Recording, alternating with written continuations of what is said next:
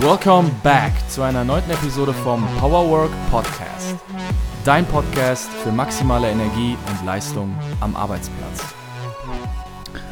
Du fühlst dich ab und zu oder sogar regelmäßig gestresst und möchtest wissen, wie du langfristig, aber auch sofort an deinem Stress ansetzen kannst?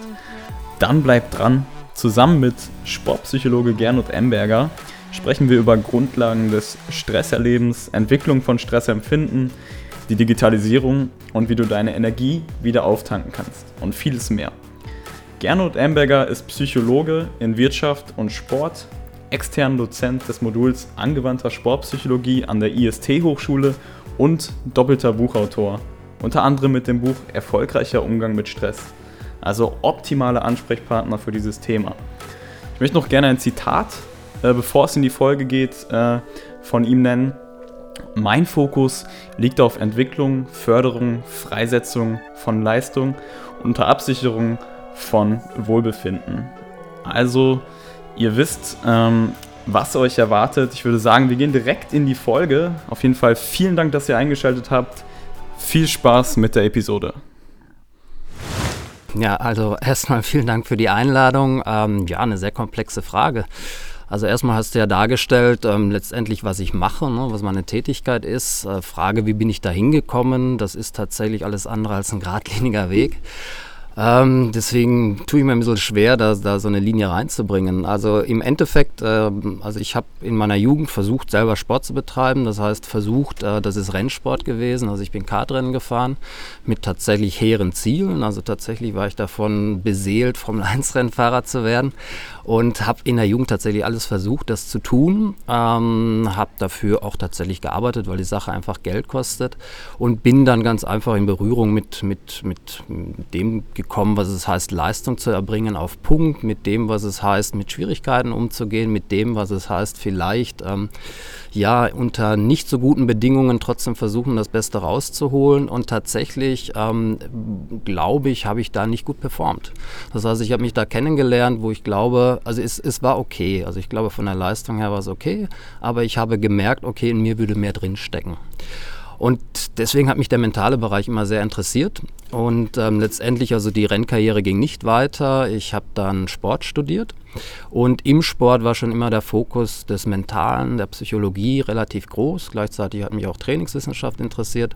Das heißt tatsächlich dann auch Optimierung des Körpers. Also wie kriegt man das was man da hat an Ausdauer, Kraftmöglichkeiten, Beweglichkeitsmöglichkeiten, Koordination. Wie kriegt man das ähm, mit gutem Training auf den Punkt? Und dann war ich lange so, so als Twitter unterwegs. Das heißt zum einen Athletiktrainer tatsächlich, auch schon für Leute, die im Sport was gemacht haben aber dann mit dem, was ich im Studium mitgenommen habe, das heißt, das war ein Schwerpunkt Psychologie, tatsächlich psychologisch. Aber das hat mir nicht so ganz gereicht und dann letztendlich habe ich noch einen Masterstudiengang Sportpsychologie belegt, ähm, dankenswerterweise. Also das war so ein Zeitfenster, so ein Zeitslot mit Hans äh, Dieter Hermann, das ist der aktuelle DFB-Sportpsychologe, also relativ bekannt im, im Sport, im Leistungssportbereich. Äh, Jan Meyer war dabei, der der Sportpsychologe von, der, von Hoffenheim ist, vom Fußballverein. Und auf relativ hochwertigem Niveau. Also da waren viele Leute, viele gute Praktiker dabei in dieser Ausbildung, ähm, die und die ja dargeboten haben, was sie machen und uns gleichzeitig tatsächlich sowohl in die Wissenschaft wie in die Praxis eingeführt haben. Und das hat mein Portfolio, finde ich, sehr rund gemacht. Und seitdem war ich tatsächlich oder bin nur noch im Bereich der Psychologie tätig. Habe relativ viel dann auch tatsächlich Leute im Rennsport betreut, auf der mentalen Ebene. Und Rennsport ist eine Ebene, die, die kostet Geld. Und letztendlich muss das Geld irgendwo herkommen. Und dann ist der Link zu, zur Wirtschaft, Motorsportwirtschaft nicht allzu groß. Das heißt, zum einen ist die Automobilindustrie da, zum anderen gibt es die sogenannten Sponsoren oder Mäzen.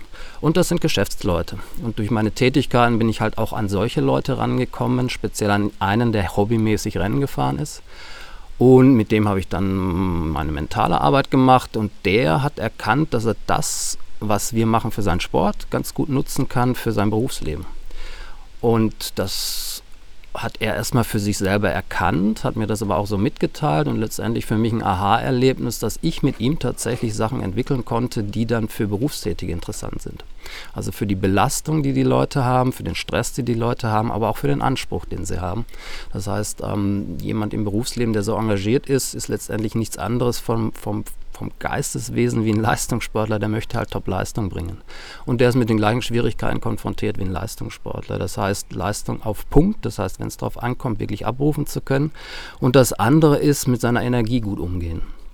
Und daraus hat sich der Zweig ähm, Wirtschaft entwickelt. Ich bin nach wie vor im Leistungssport tätig, also nicht nur Rennsport, sondern das hat sich sehr, sehr breit verzweigt.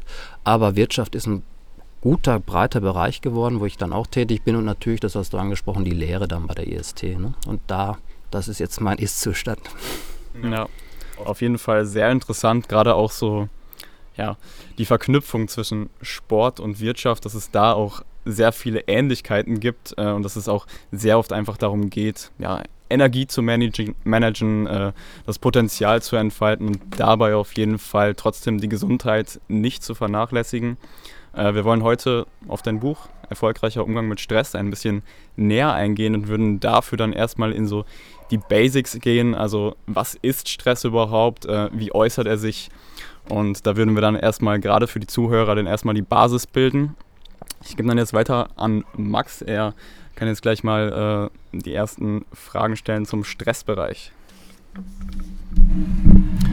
Ja, hallo und herzlich willkommen auch äh, meinerseits hier. Ähm, ich bedanke mich nochmal gerne äh, für die Einladung, ähm, dass wir hier ein interessantes Gespräch aufziehen können. Ähm, ein sehr interessantes Gespräch, was auch unsere Zuhörer interessieren wird. Es soll thematisch ähm, sehr, sehr stark um das Thema Stress gehen, aber auch den Gegenpart. So im Prinzip, wie kann ich denn ähm, erfolgreich damit umgehen? Welche Regenerationsmaßnahmen gibt es, sowohl aktiv als auch passiv? Wie kann ich das Ganze dann in den Arbeitsalltag oder in mein Leben generell integrieren? Und ähm, da möchte ich einmal ganz kurz äh, eine kleine Statistik vorwegnehmen, ähm, die von der deutschen Gewerkschaft. 42 Prozent aller Frührentner sind aufgrund psychischer Erkrankung pensioniert. Und meine Frage ist dann, sind das alles Weicheier oder wie würdest du das einschätzen? Ähm, wie sind so die heutigen Arbeitsanforderungen generell oder wie ist die Entwicklung dahin? Ja, also ich habe generell ein Problem mit dem Begriff Weicheier. Ähm, sagen wir mal, wenn, wenn ein, zwei Personen, wenn, wenn, wenn, wenn zu sehen ist, dass die Masse zurechtkommt und ein, zwei Personen nicht, dann kann man sich darüber unterhalten, dass die vielleicht nicht die Härte haben. Ne? Mhm. Ähm, jetzt haben wir da aber einen extremen Trend und der setzt sich ja fort. Das heißt, äh, das ist nicht erst seit jetzt so, sondern das äh, kommt immer mehr. Und äh, die Ursache, also das ist nicht nur meine Meinung, sondern so wie man es definiert, ist einfach, dass sich die, die, die Belastungsfelder verändert haben. Das heißt, früher war Belastung, wenn man über berufliche Belastung gesprochen hatte, war es eine körperliche Belastung primär. Das heißt, der Körper wurde beansprucht, äh, wo man natürlich auch Verschleißerscheinungen hat, ohne, äh, ohne Frage. Aber die Berufswelt hat sich einfach so verändert, dass wir immer mehr kognitive Beanspruchungen haben. Das heißt, wir müssen Kopfarbeit leisten. Und ähm, das unterschätzt man. Das ist tatsächlich, also das macht was mit dem Gehirn. Und letztendlich ist das Gehirn deutlich sensibler für Belastung. Das heißt, es reagiert deutlich sensibler dafür, ähm, wenn es belastet wird, wenn es überlastet wird. Ähm, und das zeichnet sich momentan ab. Also wie gesagt, nicht Weicheier, sondern äh, das ist ein Trend, der absolut erklärbar ist, wenn man weiß, wie das Gehirn funktioniert und wenn man weiß, wie die Berufswelt aussieht. Jetzt gehen wir davon aus, dass viele unserer Zuhörer mh, mm, mit dem Begriff Stress schon mal in Verbindung standen. Natürlich, äh, diesen Begriff kennt jeder von uns. Aber was ähm, steckt denn wirklich biologisch hinter dem Begriff Stress? Wie erkläre ich letztendlich einem Laien, ähm, was Stress genau ist? Ähm, wie erkenne ich nicht nur rein optisch Stress, sondern ähm, wie lässt sich denn auch chronischer Stress auf biologischer Ebene nachweisen? Ähm, ja, tatsächlich. Also du sprichst es an, es ist ein biologisches Phänomen. Das heißt, das, was letztendlich Stress ausmacht, findet im Körper statt. Also das kennt jeder von uns. Das heißt, wenn wir in einer schwierigen Situation sind, dann merken wir einfach körperliche Signale, dass vielleicht der Herzschlag stärker wird, dass vielleicht mehr Schweiß gebildet wird, dass der Körper irgendwie so unter Spannung gerät. Und das sind ja alles Zeichen dafür, dass körperlich was passiert. Ähm, Und das ist es letztendlich. Oder sagen wir mal, das ist so ein bisschen der Knackpunkt vielleicht, wenn wir uns über das Thema Stress und Gesundheit unterhalten. Das heißt, Stress ist ein, ein Adaptationsphänomen des Körpers. Das heißt, äh, wenn ich in eine Situation reinkomme, die mir nicht genehm ist, dann möchte ich aus der Situation raus.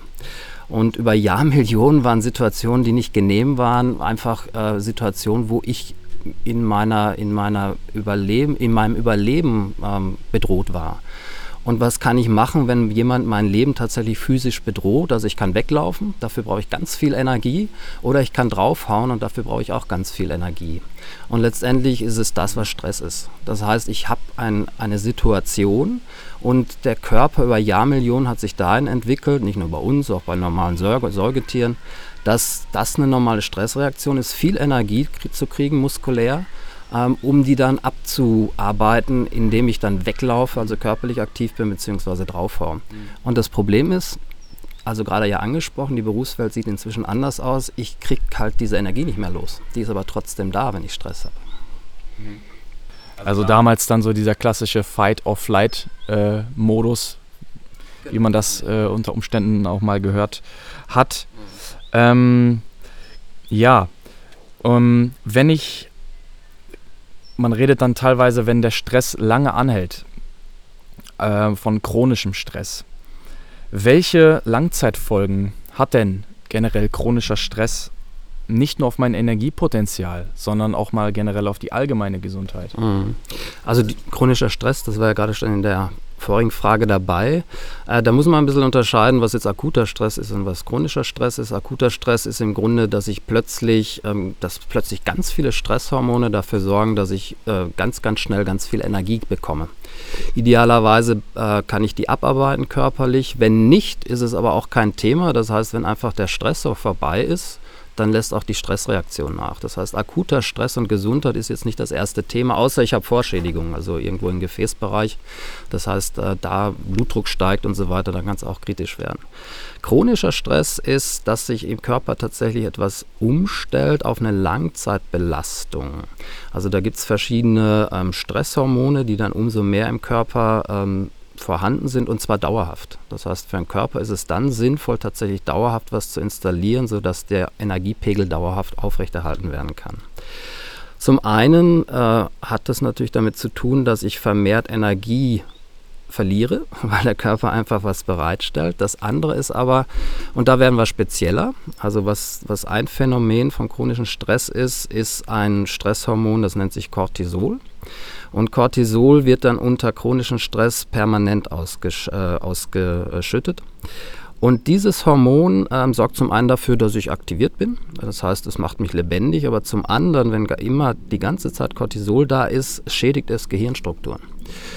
Ähm, ähm, ohne da allzu speziell zu werden, also eine Struktur ist der Hippocampus, der vor allem betroffen ist. Das ist so der Bereich, also der sitzt so im, im, im Bereich des limbischen Systems, da werden unsere Emotionen organisiert, aber das hat auch viel mit Arbeitsgedächtnis und Konzentration zu tun. Und man kann sich tatsächlich so vorstellen, dass das Cortisol diesen Hippocampus auffrisst. Und letztendlich sorgt es dafür, dass ich mich in meinem Leben nicht mehr so richtig konzentrieren kann, dass ich meiner Arbeit nicht mehr nachgehen kann, wo ich vielleicht dann noch mehr Stress erlebe, also ein Teufelskreislauf. Und letztendlich mein Gehirn nicht mehr leistungsfähig ist, unabhängig davon, was physiologisch passiert, Herz-Kreislauf-System, Immunsystem und so weiter. Also das sind dann noch andere Dinge. Ne? Aber letztendlich, wir haben uns darüber unterhalten, die Arbeitswelt lebt davon, dass ich kognitiv fit bin und mein, mein Grundwerkzeug äh, wird dadurch zerstört, dass ich chronischen Stress habe, also mein Gehirn. Ne? Also das, was dafür sorgt, dass ich gut arbeiten kann, das wird immer schlechter. Mhm. Ja, interessant, das zu beobachten. Ähm, ähm, ich habe es auch in, im, im, äh, im, im beruflichen Umfeld auch immer öfter gesehen, dass immer mehr ähm, junge Menschen auch tatsächlich an ähm, chronischem Stress erleben, leiden. Ähm, äh, wie, wie siehst du das? Ähm, wie ist denn so der Wandel, wenn man jetzt mal sich zurückbesinnt auf die Zeit, in der ähm, die Babyboomer-Generation, die Generation innerhalb der 60er Jahre, ich äh, spreche jetzt von Bergbau 16 Stunden arbeiten am Tag, körperlich ähm, anstrengend, wenn die auf die heutige Generation, also die sogenannte Generation Y, also der Jahrgang, der zwischen 1980 und 1999 geboren sind. Ähm, wie ist das denn so von, von der Toleranz, von der Stresstoleranz her? Ähm, weil es ja im Prinzip auch ein Aufwärtstrend ist, dass immer mehr junge Menschen sowas auch haben und auch immer mehr Symptome dahin entwickeln. Ähm, lässt sich das so einfach abfertigen, indem man sagt, oh, früher war die Arbeitsbelastung körperlich höher. Ähm, das, das hat jetzt ähm, hat andere Gründe, warum es dir eventuell so schlecht geht. Also wie würdest du das so einschätzen, äh, die Entwicklung? Mhm. Ich glaube, das ist ein Vergleich zwischen Äpfel und Birnen. Das heißt, ja, also es mag sein, dass in, in früheren Jahren die körperliche Belastung höher war. Ähm, und das hat ja dann auch Auswirkungen gehabt. Ne? Also das letztendlich äh, mussten die Leute dann auch Ruhepausen einlegen, um das überhaupt langfristig durchzuhalten, beziehungsweise wenn es körperlich dann eine sehr, sehr schwere Arbeit war, die Leute waren einfach relativ früh auch fertig. Aber ähm, also das soll jetzt nicht, nicht irgendwie respektlos klingen, aber wenn ich halt ein, ein Kohle Arbeiter bin, dann gehe ich da runter und hacke den ganzen Tag die Kohle raus. Nochmal, das soll nicht respektlos klingen, aber ich habe mich selber nicht so großartig zu organisieren. Ich habe meine Arbeit nicht zu organisieren und es kommt nicht ständig irgendeine neue Anforderung auf mich zu. Mhm. Und das macht halt die Arbeitszeit, Arbeit heute aus. Also, dass, dass ich nicht mehr körperlich arbeite, sondern mit dem Kopf und letztendlich nicht jetzt hier irgendetwas habe, da kann ich mich dann eine Woche lang darauf konzentrieren und vorbereiten, sondern dann kommt das nächste, dann kommt das, dann kommt das. Ähm, der Anspruch, glaube ich, auch ans Leben ist gewachsen, also dass man mehr erleben möchte. Man möchte dann in der Arbeit gut funktionieren und seine Sachen machen. Dann hat man ganz viele Einflüsse, die dann von außen kommen über das, was man vielleicht Leben nennen kann. Ne? Mhm. Ähm, und was ein großes Thema ist, ist mit Sicherheit die Digitalisierung die, also ich finde es faszinierend und ich bin dem sehr aufgeschlossen, weil sie bietet fantastische Möglichkeiten, aber sie hat das Leben beschleunigt ohne Ende. Das heißt, da gibt es ganz viele Möglichkeiten und ganz viele Einflüsse, wo ich, wo ich gar nicht danach rufe, aber die mich ständig umgeben und die, die, die eigentlich ständig danach schreiben, beachtet zu werden und bedient zu werden. Und ich, ich, ich komme nicht mehr zur Ruhe.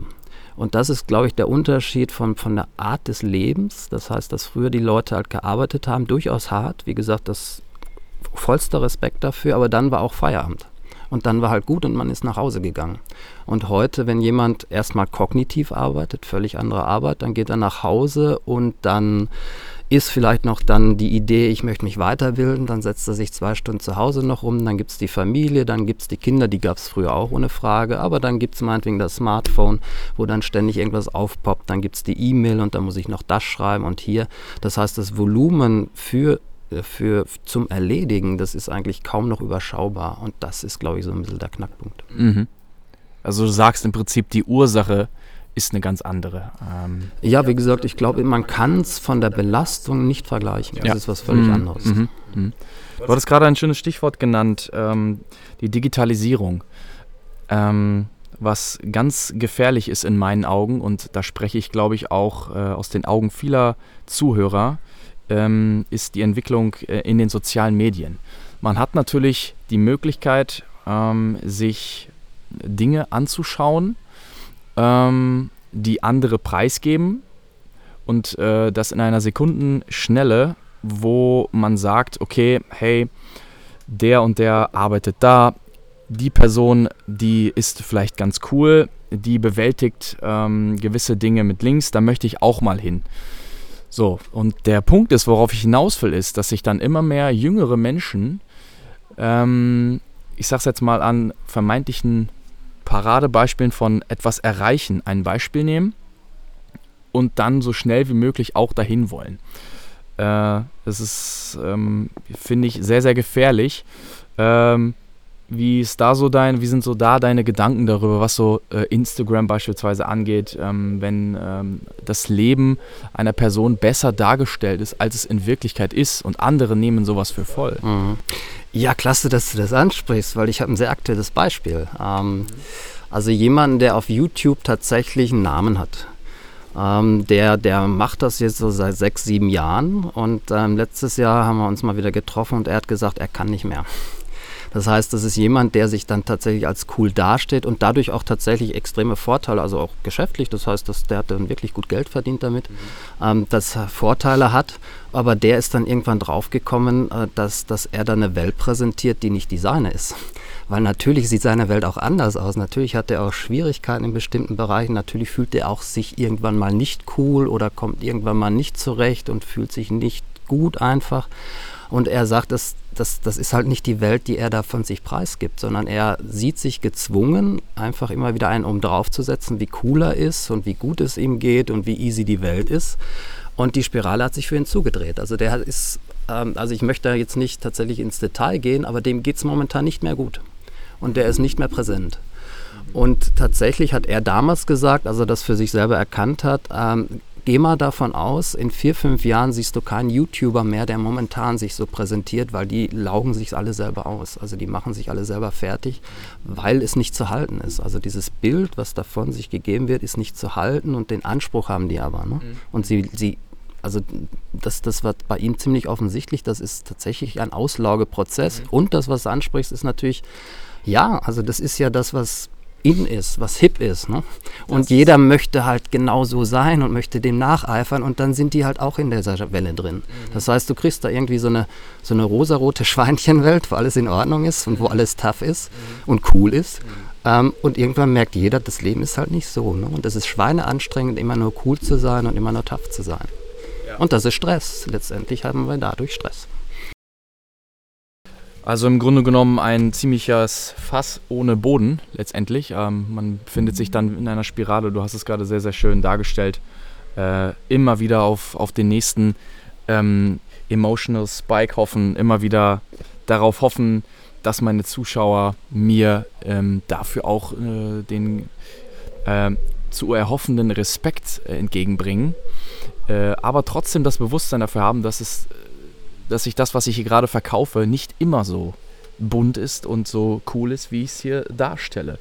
Und ähm, äh, sehr, sehr, sehr interessanter Punkt. Ähm, ja, ich bin gespannt, wo sich das ganze Thema soziale Medien in Kombination mit dem Stresserleben der jüngeren Gesellschaft äh, hinentwickelt. Ich betrachte mich ja tatsächlich äh, selber und der Marius, da spreche ich jetzt mal für ihn mit, äh, selber als äh, Aufwachsende der jüngeren Gesellschaft. Ähm, vielleicht noch was dazu.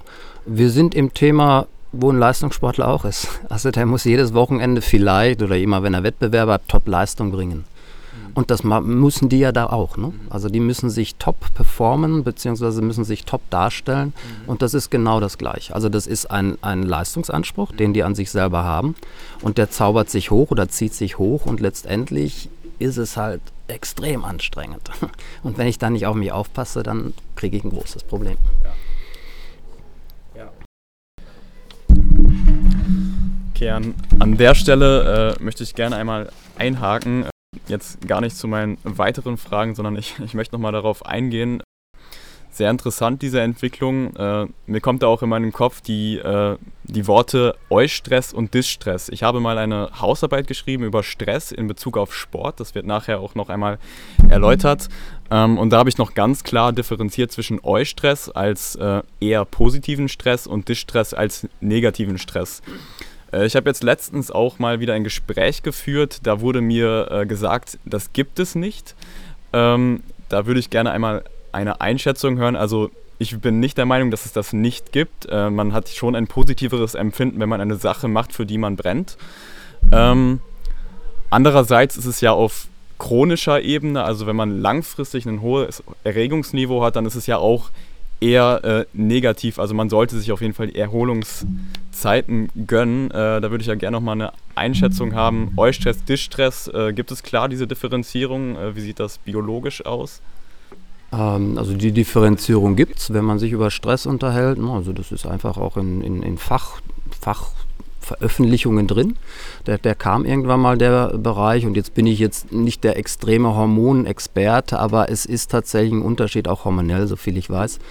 Ähm, aber was du gesagt hast, ist, äh, man brennt für etwas. Und das zeigt ja schon, man brennt. das heißt, es braucht Brennmaterial. Also auch Eustress, tatsächlich ist so, also dass das Eustress ist der Stress, wo man sich gut fühlt. Das heißt, man ist energetisch auf, auf etwas aus, man, man engagiert sich, weil man Freude dran hat. Also das Beispiel gerade des YouTubers, der mag das ja auch. Also der, der hat ja keine Abneigung dagegen. Ähm, der De-Stress ist, wenn, wenn man eine Abneigung hat. Das heißt, man geht in eine Belastung rein, die man sich entweder nicht zutraut, wo man Angst hat, dass man verliert, oder man mag es einfach nicht. Also das ist ein richtiges Problem, ne? weil ich im Grunde von der, von der Motivlage auch völlig woanders bin. Ich möchte eigentlich weg da. Und auch das ist hormonell was anderes. Also da, das, man hat so zwei, also Motivsystem, was, was uns innewohnt, ganz kurz. Also wir haben tatsächlich zwei Systeme. Das eine ist ein System, äh, das möchte etwas vermeiden und dann bin ich halt im De-Stress, wenn ich etwas machen soll soll, was ich nicht will. Und das andere System ist, das strebt auf etwas zu. Und dann bin ich halt in der Eustress, im Eustressbereich. Aber dadurch, dass ich etwas mache, ähm, also mein Körper ist energetisiert und ich investiere Energie. Und im Endeffekt sind wir in der gleichen Problematik, die wahrscheinlich später kommt. Also ich fühle mich wohler in der Sache, aber wie gesagt, du hast gesagt, ich brenne für etwas und irgendwann verbrenne ich halt, wenn ich nicht auf mich aufpasse. Also die Problematik im Endeffekt ist die gleiche. Ja. Okay, sehr interessant. Äh, wenn man das vielleicht vergleicht von, von der Energie, kann man da irgendwie einen Unterschied äh, darstellen, dass ja zum Beispiel positive Ereignisse weniger Energie äh, erfordern, weil man zum Beispiel nicht so einen großen Willen aufbringen muss, um die Sache dann zu machen? Ja, genau das. Also da bist okay. du in einem Bereich, das heißt, also Willen aufbringen kostet natürlich eine Menge Energie. Und wenn ich das Gefühl habe, das läuft von alleine und ich mache das super gerne, dann habe ich einfach diesen Widerstand nicht zu überwinden. Es ist leichter und ich halte natürlich länger durch. Also energetisch ist es deutlich angenehmer. Ne? Ich bin euphorisiert und das trägt mich. Ähm, wir wollen dann einmal weitergehen zum Sportbereich, also was zum Beispiel auch Sport für einen Einfluss auf Stress haben kann, äh, mit der Frage, was kann jeder tun, um seinen Stress zu bewältigen und welchen Einfluss hat Sport auf das Stresslevel. Äh, bevor ich die Stelle jetzt frage, äh, die, die Frage jetzt stelle, äh, möchte ich gerne einmal ein äh, Modell äh, erläutern, was ich sehr interessant finde, auf welchen Ebenen man eigentlich am Stress ansetzen kann. Das ist jetzt ein bezogenes Modell auf Sport. Ähm, meiner Meinung äh, oder meines Wissens nach das transaktionale äh, Modell von Lazarus. Und äh, da gibt es vier Punkte, auf denen man beim Stress ansetzen kann. Das ist erstmal stresspräventiv auf der Stressorebene, dass man präventiv auf jeden Fall sich auch weniger vornimmt, vielleicht auch in Sachen Zeitmanagement, dass man da den Stressor an sich reduziert und dann bei den beiden Verhältnissen zwischen individuellen Anforderungen und den Kapazitäten, die man selbst hat, beziehungsweise den Ressourcen, dass man da an der anderen äh, Schraube schraubt und Ressourcen stärkt. Kann in diesem Fall jetzt durch Sport sein oder um äh, ja, Persönlichkeitsmerkmale wie Selbstwirksamkeit, wenn man sich zum Beispiel sportliche Ziele setzt und die dann erreicht. Und äh, dementsprechend geht es dann auch in eine kognitive Bewertung, die halt besser aus, äh, ausfällt, wenn man seine eigenen Fähigkeiten äh, über dem Stressor einschätzt. Also wenn man, wenn man denkt, ich kann das jetzt auf jeden Fall schaffen. Also auf einer Seite stresspräventiv, aber ressourcenstärkend durch Sport und auch Stress abpuffernd bzw. kompensierend. Äh, und man kann dann gegebenenfalls durch eine stärkere Gesundheit auch äh, ja, langfristig gesehen die Stressreaktion vielleicht ein bisschen abmildern, dass man vielleicht länger in Extreme gehen kann und durch die Gesundheit dann davon profitiert. Huh. äh, viel, viel. Ähm, also zum, zum Stressmodell von Lazarus, äh, der, der Kern ist, ist ja eigentlich meine kognitive Bewertung. Das heißt erstmal, wenn ich eine, wenn ich eine Situation habe, dann nehme ich sie wahr. Und also Lazarus, das ist noch so die kognitive Schule, die, die irgendwo der Meinung ist, wir nehmen das alles bewusst wahr. Ähm, die, die neuere Schule, die ist eigentlich ziemlich stark wieder auf dem Unbewussten unterwegs und das kann man wissenschaftlich auch sehr gut darstellen, dass da unbewusst ganz viel passiert. Ähm, das heißt, also wenn wir uns über kognitive Bewertung unterhalten, muss es nicht unbedingt äh, bewusst sein. Das ist mir wichtig. Ne? Also das ist nicht so, dass ich mir denke, oh, da ist meine Belastung. Jetzt denke ich mir darüber nach, was ich kann. Oh, ich kann da nicht so viel, also ist die Belastung hoch. So funktioniert das nicht. Ähm, das heißt, unbewusst ist sofort irgendein Bewertungsprozess da und der macht was mit mir. Das heißt letztendlich, äh, wenn ich, wenn ich über Selbstkompetenzüberzeugung rede, dann müsste tatsächlich unbewusst da irgendwo was schon verankert sein, damit der Stressor nicht so groß ist. Aber das Modell, also das ist nach wie vor, glaube ich, gültig, um was zu erklären. Ähm, das, das tatsächlich hast du es so dargestellt, also das hat so zwei Ebenen. Das eine ist die Ebene der, der Last selber. Das heißt, ähm, ist die Frage, kann ich die Last beeinflussen? Ähm, wenn ich das kann, wunderbar, weil dann ist das das, was du dargestellt hast, Präventivarbeit. Ne? Das heißt, ich reduziere meine Last und damit bin ich weniger beansprucht. Die, die andere Frage ist, wenn die Last gleich bleibt, kann ich meine Fähigkeiten erhöhen. Also kann ich da dafür sorgen, dass ich stärker werde, dass ich kompetenter werde. Gut, und jetzt versuche ich den Link zum, zum Ausdauersport. Ähm, ja, also Ausdauer, also ein Ausdauersport spreche ich an. Generell war da eine Frage zum Sport. Aber ich gehe zum Ausdauersport, weil da die Ergebnisse eindeutig sind. Das heißt, Ausdauersport sorgt definitiv dafür, dass die Ausschüttung von Stresshormonen unter Stressbedingungen nicht so stark ist. Das heißt, es beeinflusst tatsächlich sowas wie die Adrenalinausschüttung, die Cortisolausschüttung und so weiter. Das heißt, für Ausdauersport ist es eigentlich von der Forschung durch. Also da gibt es gute Untersuchungen im Sport, aber auch im Normal- oder sagen wir mal auf, auf Ebene der, der, des Berufs, ne, der Wirtschaft, gibt es äh, sehr, sehr belastbare Ergebnisse, dass die Leute tatsächlich rein physiologisch weniger Stress erleben. Ob es dann psychisch auch weniger erleben, sei dahingestellt. Ne? Also die individuelle, die individuelle, Erfahrung ist nochmal was anderes. Aber wenn wir uns rein über Gesundheit und Körper unterhalten, dann ist es eindeutig, dass Austauschsport definitiv dafür sorgt, dass Stress besser verkraftet wird. Ähm, andere, andere Bereiche bin ich nicht so konform. Äh, da, da müsste man nochmal genau nachgucken. Aber wenn zum Beispiel im, im Akutfall Stress auftritt, gibt es durchaus über den Körper, über Sport, über Bewegung Möglichkeiten, nicht nur die Energie abzubauen, äh, abzubauen, sondern das Gehirn letztendlich wieder so ein bisschen entspannter zu kriegen und zu harmonisieren. Also Koordinationsaufgaben zum Beispiel sind da nicht verkehrt weil einfach mein Aufmerksamkeitsfokus weggeht. Das heißt, ich habe die, die Bedrohung oder die Belastung. Ne? Und wenn ich in Belastungssituationen anfange, mit meinem Körper koordinative Übungen zu machen, geht meine Aufmerksamkeit in die Bewegungssteuerung rein. Und damit kann ich mich beruhigen. Also Akutmaßnahme wäre das. Ne? Und langfristig, ich hoffe, damit ist deine Frage so einigermaßen beantwortet, ähm, ganz eindeutig Ausdauersport hilft, ähm, weniger Stress zu erleben, rein körperlich. Ne? An der Stelle machen wir erstmal einen Cut ähm, ich fand erstmal ein sehr geiler Part. Vielen Dank, lieber Gernot.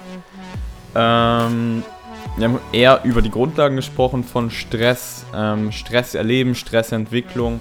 Im nächsten Part wird es dann eher um die handlungsorientierten Ansätze gehen im Büro, im Büroalltag.